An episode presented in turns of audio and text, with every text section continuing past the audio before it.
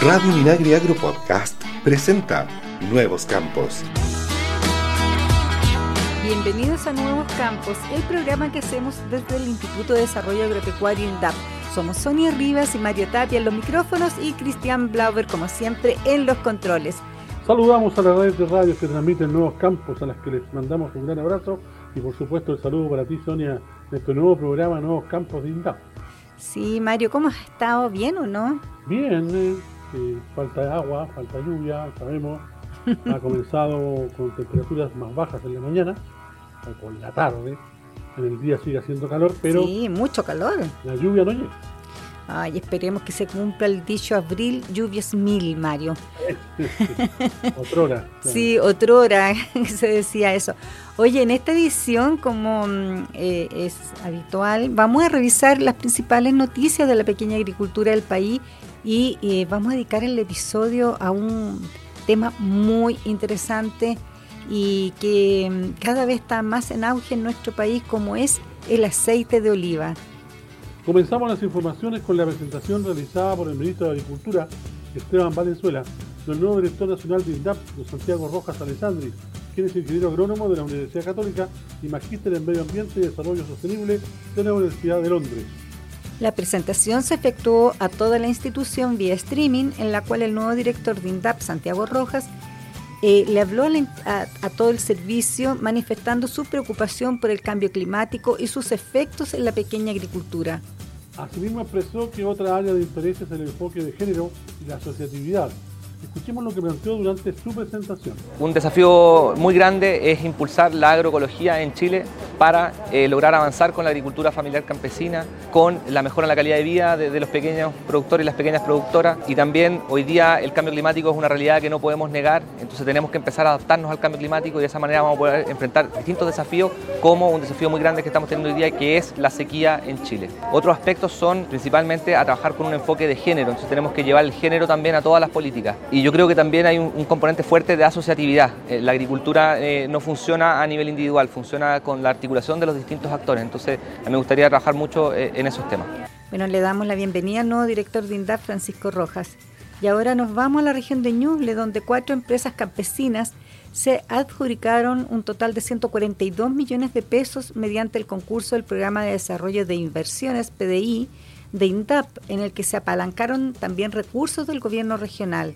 Los proyectos ganadores pertenecen a las empresas asociativas campesinas Covicen y Nobles Viñedos de Quillón, Travesía del Pipeño y Centeneras de Litata, que en su conjunto benefician a un centenar de usuarios quienes destinarán los recursos al equipamiento de salas e infraestructura de bodega principalmente.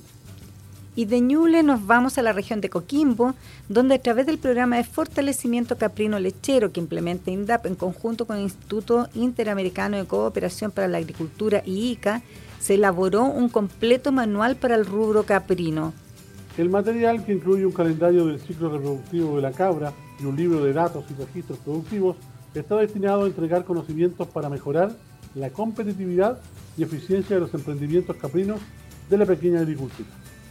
Y de Coquimbo nos vamos a la región de Magallanes, donde la zona franca, eh, eh, digamos que ahí, en la zona franca, está instalado el mercado campesino y dio la buena noticia de que se extenderá por todo el mes de abril, con lo cual los magallánicos podrán adquirir hortalizas y verduras frescas durante todos los viernes y sábados de este mes. La noticia beneficia a más de 15 agricultores que ofrecen sus productos de temporada en un espacio amplio con todos los protocolos sanitarios activados y con hortalizas cosechadas el mismo día. Oye, qué buena noticia. La gente está muy contenta porque imagínate, eh, ¿te acuerdas tú que hace años atrás todas las hortalizas en general que, eh, tenían los magallánicos llegaban desde la zona centro? Entonces eran unas, unas verduras que sin ser malas eh, ya tenían estos golpes de frío, ya no eran, una, no eran cosas frescas que estaban cosechadas en el mismo día como ahora.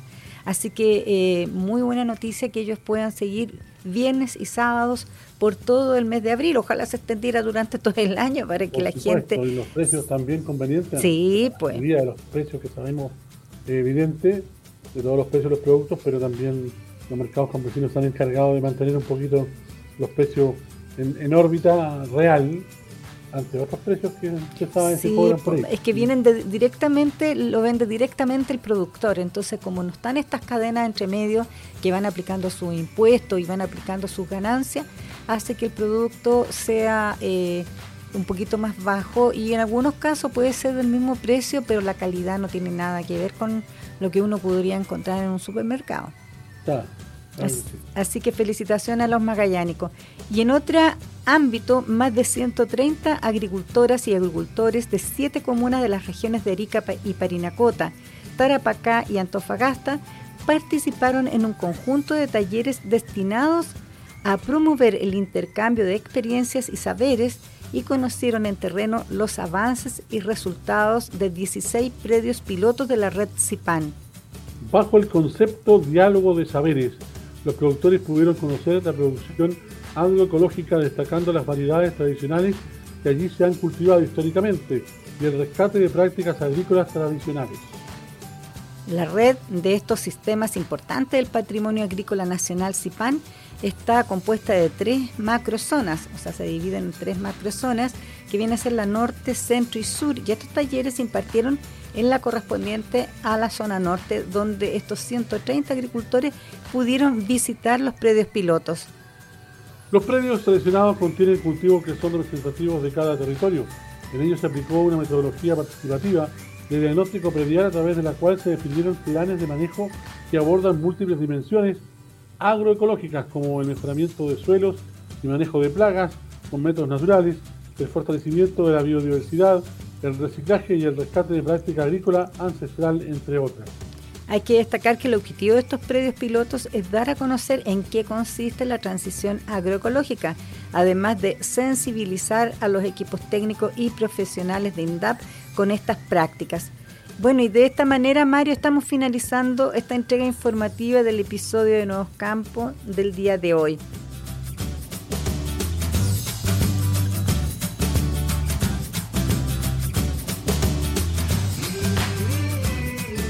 Mario, ya estamos en nuestro segundo bloque de Nuevos Campos y como habíamos comentado al inicio de este programa, vamos a conversar sobre un tema muy interesante como es el aceite de oliva el cultivo en Chile, sus propiedades y proyecciones eh, en la pequeña agricultura y también en el mundo.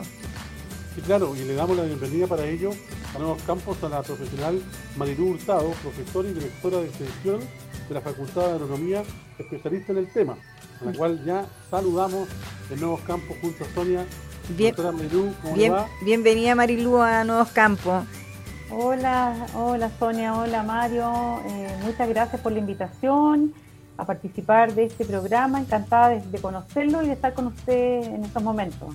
Oye, Marilú, este tema eh, a mí me, gusta mucho porque me gusta mucho el aceite de oliva. Entonces, bueno. sí, me encanta. Y yo y yo aprendí a conocer el aceite de oliva hace años, hace unos años atrás, porque antes lo encontraba un poquito fuerte, a diferencia del otro aceite, de, de maravilla o de canola. Entonces, ahora no tolero el otro y quiero solo oliva. Muy bien. sí, oye, está de moda. Está de moda, no, y sabes que eh, yo te quiero preguntar lo siguiente, mira, hace unos días, una semana atrás, eh, la comuna de Taltal celebró 10 años de la olivicultura en esa zona. Y por otro lado, también tenemos eh, nosotros pequeños agricultores que están diversificando sus temas agrícolas eh, más al sur por el tema del cambio climático y así nos encontramos con eh, la región de la Araucanía que están ya sacando el aceite más austral del mundo, que así se le tituló. Entonces yo te quiero preguntar qué es lo que está pasando en el país. ¿Hay un auge? ¿Hay un un reconocimiento de estas plantaciones y ver el aceite de oliva como algo importante para el país? Sí, bueno, tú tocas un súper buen punto, Sonia, que es como esta amplitud para el cultivo del olivo. Tú mencionaste tal tal por el norte y mencionaste la Araucanía por el sur. Eh, fíjate que el olivo es un frutal de origen mediterráneo, viene desde, desde la cuenca del Mediterráneo, eh, lo trajeron obviamente los españoles cuando nos vinieron a conquistar y se adaptó muy bien a Chile porque Chile tiene un clima mediterráneo, y esto significa que tenemos inviernos fríos y veranos cálidos que necesita el olivo justamente para poder florecer, para poder producir. Entonces, em, en ese sentido, eh, Chile eh, tiene condiciones climáticas para que este frutal o este cultivo se pueda desarrollar y dar bien eh, en nuestro país. Em, y te diría que por la parte norte quizás la limitante sería la disponibilidad de agua, ¿no es cierto? Para poder regarlo, como todo frutal necesita de, de regar. Y por el sur quizás la falta un poquito de temperatura para poder producir más aceite, que es el destino que se le da entre otras cosas, a este, a este frutal, ¿no es cierto? Producir aceite de oliva porque pudiera ser también para producir aceitunas de mesa como se da en el Valle de Azapa y todo. Entonces, eh, fíjate que el olivo también tiene una, una condición importante que si bien es cierto, no es como otros frutales donde pudiéramos nosotros usar o regar menos. Y hoy día con este tema del cambio climático que tú también lo mencionas en el inicio de la conversación, eh, vamos a tener sin duda eh, restricciones hídricas o una escasez de agua, ¿no es cierto?, o menos disponibilidad, por decirlo de alguna manera, y el olivo es uno de aquellos frutales que pudiera, ¿no es cierto?, eh, eh, vivir o, ser regado en una menor cantidad, no significa que no lo debamos regar, porque todo frutal tiene que ser regado, unos requieren más agua que otros, pero el olivo es uno de aquellos que usa menos agua, ¿ya?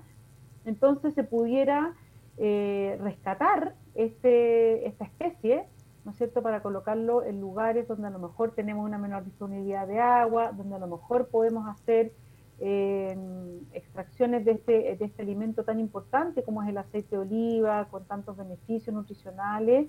Y, y, si, y si bien es cierto, no necesariamente plantarlo en extensiones grandes, pero sí hacer pequeñas plantaciones y hacer una especie como de cooperativismo, ¿verdad? Como se da en algunas otras zonas del país, como en el Valle del Huasco, ¿no es cierto?, o en la comuna de Los Choros, donde eh, pequeños productores tienen sus olivos em, y se juntan para hacer la extracción del aceite y tener un producto un poquito más masificado también. Así que yo creo que se puede rescatar perfectamente este frutal y, colocarlo en, distintas partes, como es la zona donde están ustedes que me contaban ahí cerca del olor de de Marchigua, el secano costero, digamos, que se da muy bien en esa zona. Eso le mm. Marilú, claro, porque usted dijo una cosa clave en estos tiempos, parece como fundamental, necesitan, necesitan agua, pero no tanta agua como otros cultivos, otros productos, para cultivarse, para nacer, florecer.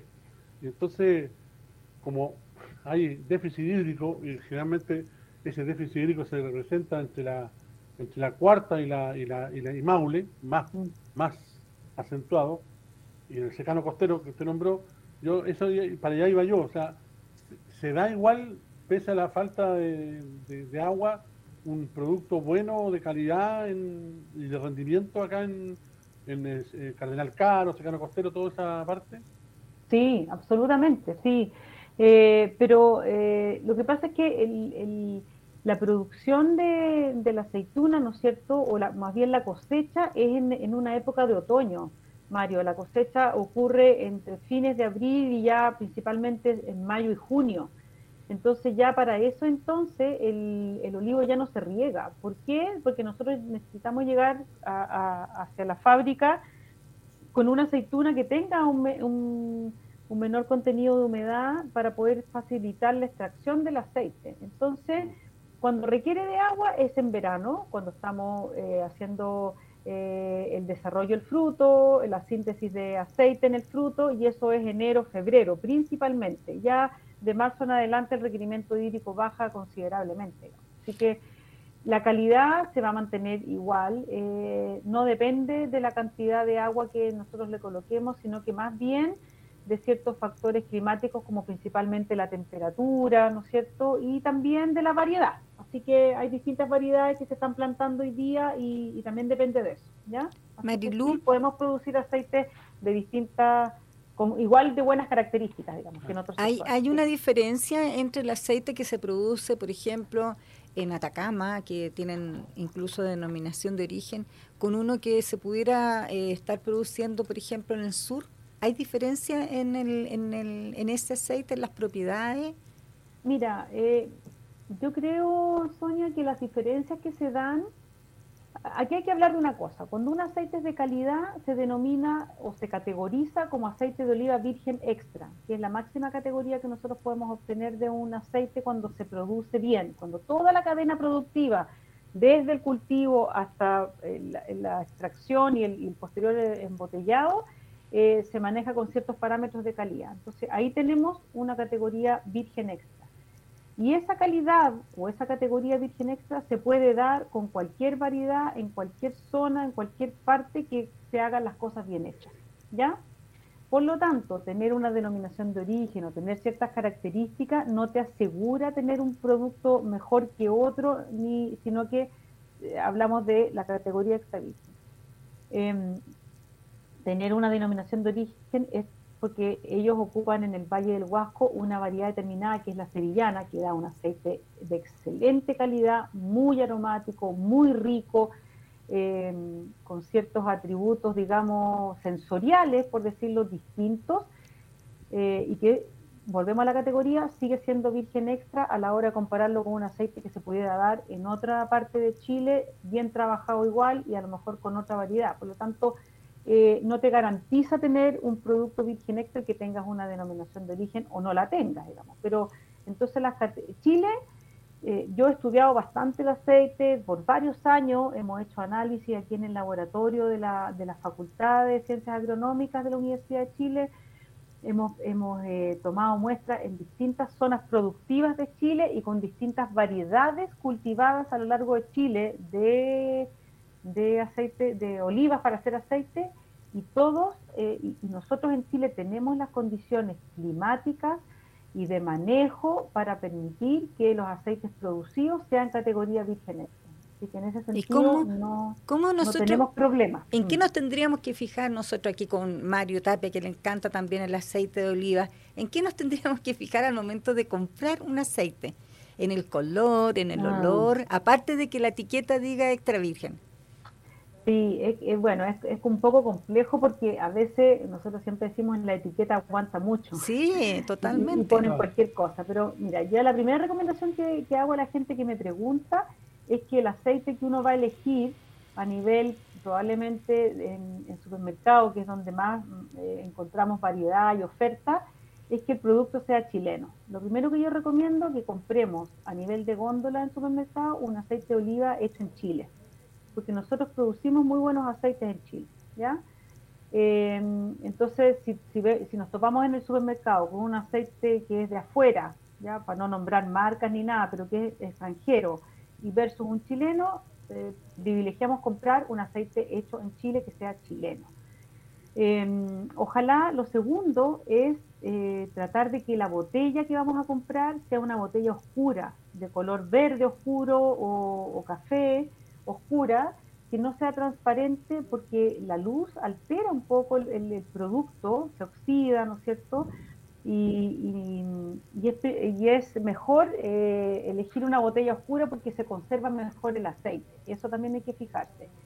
Y, y ya el resto es probarlo, pero es aventurarse un poco a comprar uno y una vez que uno llegue a la casa lo prueba, ¿no es cierto?, contra un alimento, contra una ensalada, y, ojalá que ese aceite no tenga defectos, porque los aceites que tienen defectos eh, eh, pierden esa característica que yo les comentaba recién, que es de la categoría virgen extra, porque no, una categoría eh, virgen extra no puede poseer defectos a la, hora de probar el aceite. Y los defectos normalmente son el rancio, por ejemplo, este sabor, muchas veces defectos que, que nos recuerdan a comer una aceituna de mesa que nosotros decimos, este aceite tiene gusto aceituna. Cuando la gente dice, este aceite tiene gusto aceituna, porque el recuerdo sensorial que tenemos en nuestra memoria, eh, cuando uno toma una aceituna y la come, ¿no es cierto?, que está preparada para ser consumida de mesa, bueno, el aceite de oliva no puede tener ese gusto de aceituna que yo les comento. Eso es un aceite que tiene un defecto. Por lo tanto,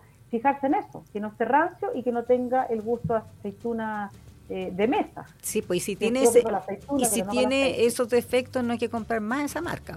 Claro, no hay que comprar más muy, esa marca. muy simple. Lo que pasa es que a nivel de supermercado no podemos saberlo. Compramos una botella, pero no sabemos si adentro pero, Pero nosotros nos podemos fijar cómo se llama, en la marca y todo, y después eh, experimentar con otro aceite, a lo mejor. Exactamente. Que venga de otro lugar. Sí. Exactamente. Aventurarse en ese sentido.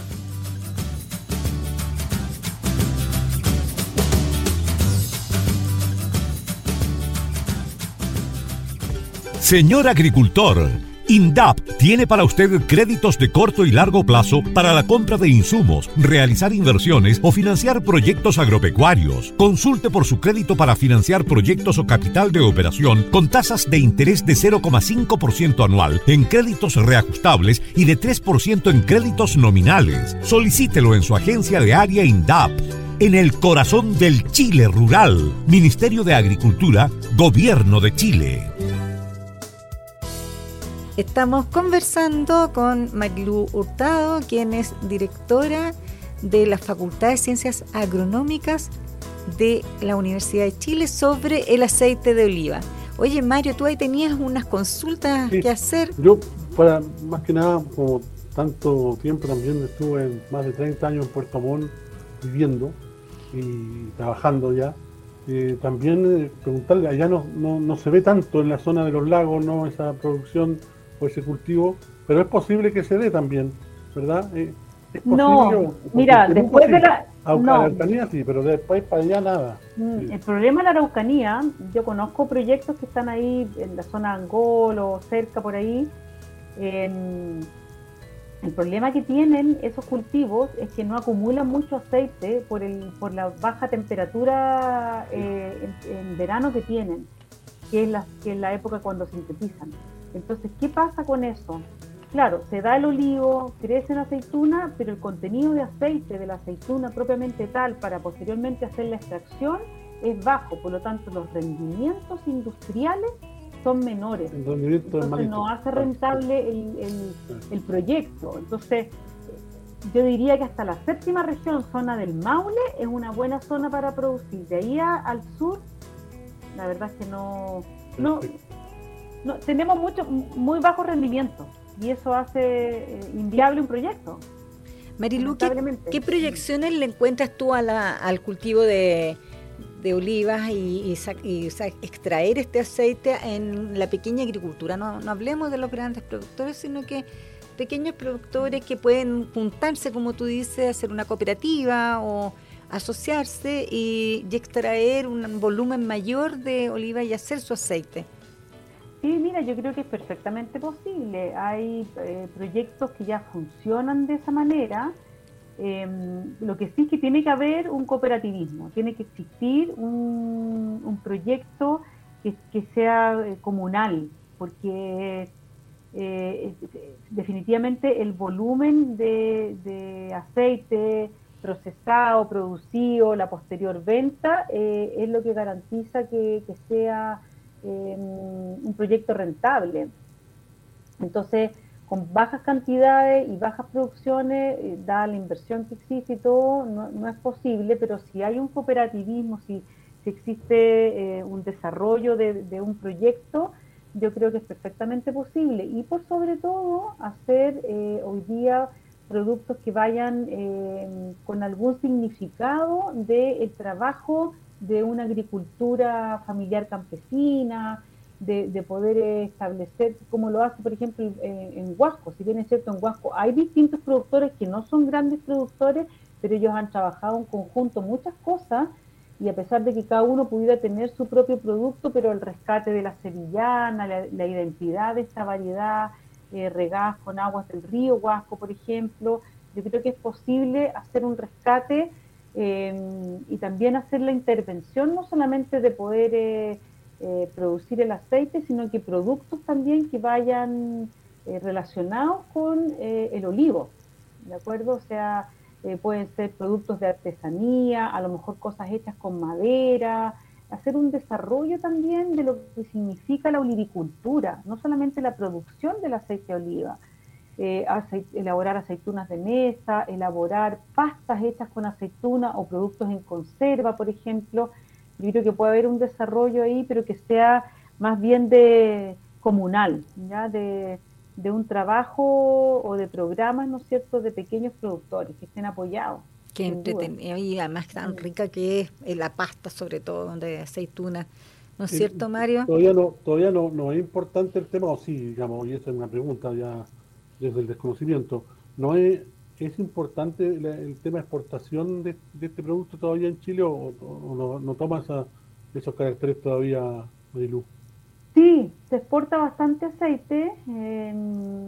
Eh, hay, hay dos modalidades de exportación.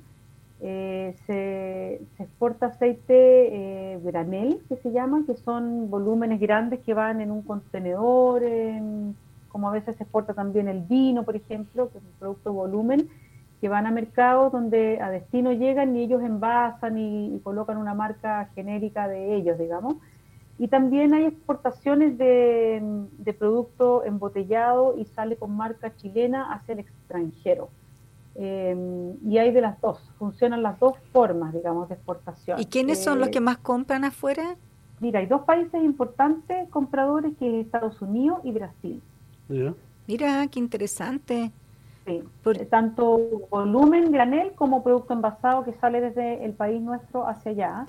Y, y, diría que el 80 o 85% de las exportaciones que se hacen son estos dos países, es grande. Entonces, Falta también diversificar eh, hacia otros mercados, pero mercados que, que, por ejemplo, aprecien o consuman o puedan comprar este producto que no es barato. Eh, em, por ejemplo, pues, se puede pensar en Europa, pero en Europa teníamos una restricción arancelaria eh, de un tratado de libre comercio que se firmó con ellos, un acuerdo, ¿no es cierto?, económico, y, el, aceite de oliva tenía un arancel, pero ya eso se elimina a partir de este año, entonces pudiera ponerse interesante mandar aceites a, Europa, por ejemplo. Pero allá vamos a competir, vamos a competir con los españoles, porque ellos son los padres del aceite de oliva. Pero, pero, países como Alemania, por ejemplo, y que consumen harto, claro, eh, eh, España es el principal productor, pero también es es un gran consumidor y también tiene sus canales de comercialización hacia otros países como Estados Unidos, digamos. Así que se ven algunas posibilidades. Oye, súper interesante, eh, Marilu. Sabes que yo te quiero dar las gracias por haber estado en este episodio de Nuevos Campos y le mm. queremos decir a nuestros agricultores que cuando eh, quieran ocupar el aceite de oliva en su mesa, se fijen en que sea primero que nada chileno, extra virgen que la botella sea un verde oscuro y bueno, y después el sabor lo vamos a tener que probar en la casa porque no lo podemos probar ahí en el... Este. Marilú, la última consulta, ¿qué propiedades tiene este aceite por sobre los otros? ¿Por qué se recomienda tanto?